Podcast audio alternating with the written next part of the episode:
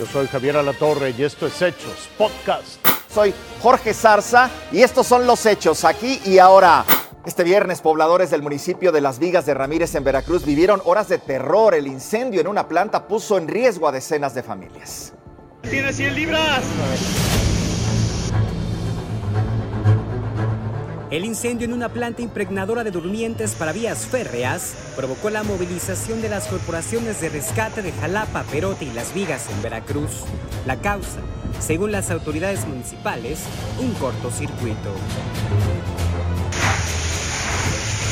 Reportaron una fuerte explosión este, en la impregnadora, todos la conocemos como la planta, impregnadora de, durmiente, donde ahí este, impregnan los durmientes y sacan este, madera impregnada. Como medida precautoria, Protección Civil del Estado y del municipio evacuaron a las familias aledañas a la planta. A evacuar a toda la gente de, alrededor de la, de la, planta impregnadora para que no hubiera algún lesionado o eh, si se suscitara alguna explosión. Alrededor pues hay alrededor de 80 familias las que las que viven. Evacuamos a través de protección civil a todas las familias. Las tenemos ahorita temporalmente aquí en en la capilla del barrio de Guadalupe. 20 de ellas permanecieron en la iglesia del pueblo y todo eso nos las trajimos para acá porque pues hay que rescatar sus vidas de los niños y todo y pues aunque sea le estamos dando algo de comer porque eso empezó desde muy temprano y pues estamos solidaridad para, para nuestras personas estas. Con nuestra, nuestra enfermera tomándole la presión y quienes sufren de, de algún padecimiento, pues bueno, ya tenemos aquí a la enfermera y al médico. La zona fue acordonada por elementos del ejército mexicano que implementaron el plan DN3 y de la Secretaría de Seguridad Pública. Por fortuna, según las corporaciones de rescate, el saldo fue blanco y después de más de seis horas de combatir el fuego, este fue controlado únicamente causando daños materiales y el susto a los pobladores de las vigas de Ramírez en Veracruz. En las imágenes Daniel Páez, Ángel Hernández, Fuerza Informativa Azteca. Vámonos con las de pasaporte. En un auditorio repleto de simpatizantes, el expresidente de Brasil, Ignacio Lula da Silva, lanza su candidatura presidencial para las elecciones del próximo mes de octubre. Lula mantiene una ventaja de 13 a 15 puntos en las encuestas sobre el actual presidente Jair Bolsonaro. Al menos 8 personas murieron y 17 más resultaron heridas en Siberia, todo a causa de los incendios que arrasaron varios poblados, según las autoridades.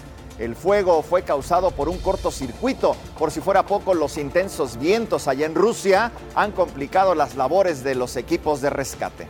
Un puente colapsa en Pakistán. El derrumbe ocurrió luego del desbordamiento de un lago glacial.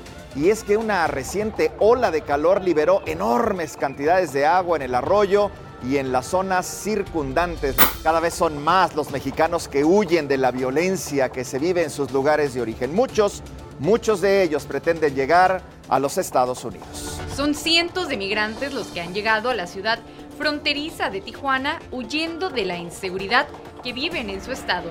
Como Irene, migrante michoacana que después de ocho meses está cerca de cumplir el sueño americano y vivir en seguridad. Pues esperando más que nada eh, una, una, solución de parte de migración para poder ingresar a Estados Unidos. Y ya nos hablaron, nada más estamos esperando fecha. Eh, hasta ahorita pues no, no, no nos han hablado, pero nada más estamos esperando fecha. Felices y entusiasmados son como se sienten los migrantes que se encuentran en la ciudad de Tijuana, a los que ya les dieron una respuesta las autoridades de Estados Unidos. Ya son alrededor de 25 familias las que han logrado cruzar a Estados Unidos que se encontraban refugiadas en el albergue Ágape, mismo en el que se encuentra Irene, y se espera que logren cruzar 60 más, aseguró el fundador del refugio migrante. Tenemos inmigrantes que tienen 10 meses, un año, a ocho meses eh, esperando su, proceso y ahorita todos están bien motivados y eso porque ya comenzaron a llamar para que puedan cruzar.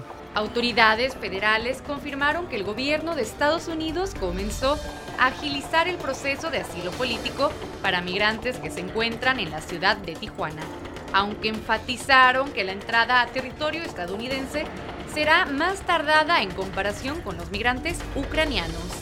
Con imágenes de Ernesto Macías, Alejandra Camarena, Fuerza Informativa Azteca. Hasta aquí las noticias, lo invitamos a seguir pendiente de los hechos.